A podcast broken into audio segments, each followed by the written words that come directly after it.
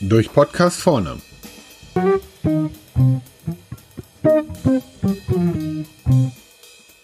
Warengruppenschlüssel. Ordnung ist das halbe Leben. Das hat schon meine Mutter gesagt und das Gewürzregal alphabetisch geordnet. Anis, Curry, Lorbeer und Paprika. Mehr brauchte man früher nicht. Beim Warengruppenmanagement ist es ähnlich. Wenn man Strategien und Maßnahmen entwickeln will, braucht es eine Struktur. Und das ist eben der Warengruppenschlüssel. Na, das kann ja nicht so schwer sein, denkt sich der ein oder andere. Das haben wir doch im Handumdrehen gemacht, so eine Struktur für Warengruppen. Es freut mich immer wieder, wenn ich Personen sehe, die mit einer gewissen Leichtigkeit an Aufgaben herangehen. Leider muss ich aber hin und wieder feststellen, dass die Leichtigkeit dann zur Leichtsinnigkeit wird.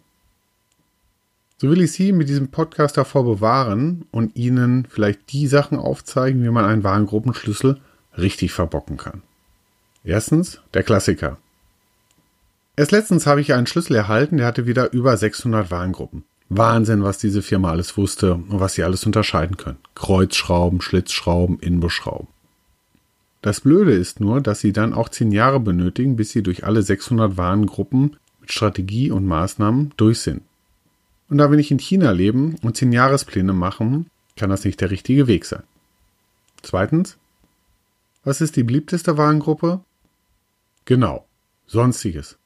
Unabhängig von Unternehmen taucht diese überall auf und jeder scheint Sonstiges zu benötigen. Auch ist das Einkaufsvolumen von Sonstiges manchmal sehr ansehnlich. Dann schafft es diese Gruppe sogar unter die Top 10. Das Dumme ist nur die Strategie für Sonstiges. Ich tue mich da immer so schwer. Wer einen Tipp hat, kann sich gerne bei mir melden. Drittens. Hin und wieder stolper ich über Warengruppenbezeichnungen wie Hydraulik-Heinz-Ventile oder Eisenkahlgussteile. Da ist der Lieferantenname gleich Bestandteil der Warengruppenbezeichnung und das macht später auch die Zuordnung viel, viel einfacher. Das Ärgerliche ist später nur die Strategie. Man kommt an Hydraulik, Heinz und Eisenkahl irgendwie nicht vorbei und der Ansatz, Alternativlieferant, passt irgendwie nicht. Späßle gemacht, keiner gelacht.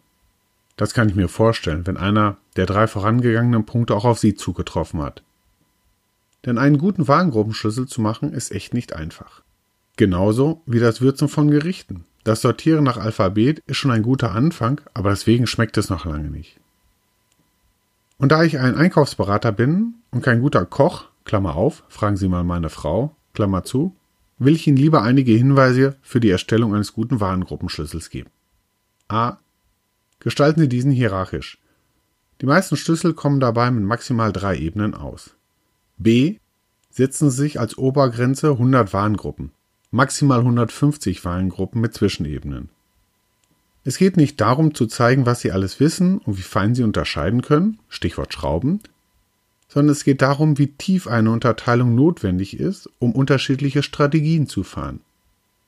Dann werden Sie erkennen, dass Sie die Schlitz-, Kreuz- und Inbusschrauben alle beim gleichen Lieferanten einkaufen, zusammen mit den Unterlegscheiben und Metallstiften.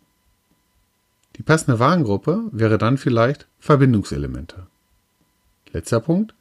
Richtig ist es, den Warengruppenschlüssel auf Artikelebene bei den Stammdaten zu hinterlegen. Hinterlegen Sie den Schlüssel aber auch auf Lieferantenebene bei den Kreditorendaten. Warum? Weil dann auch der Spend aus Freitextbestellungen zugeordnet werden kann, obwohl die Stammdaten fehlen. Es gibt noch ein paar weitere Punkte, die man beachten sollte, aber dann würde dieser Podcast zu lange werden. Was ich Ihnen anbieten möchte, ist eine kostenfreie Analyse Ihres Warengruppenschlüssels.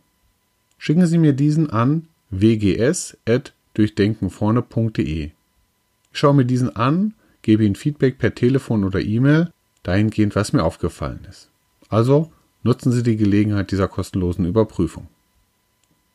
Übrigens, einmal im Monat koche ich auch. Das war gestern der Fall gewesen. Und da habe ich ein neues Gewürz verwendet, welches ich Magico genannt habe. Der Erfolg hielt sich aber in Grenzen. Also muss ich mich auch noch ein wenig an die Struktur meines Gewürzschrank machen. Thank you.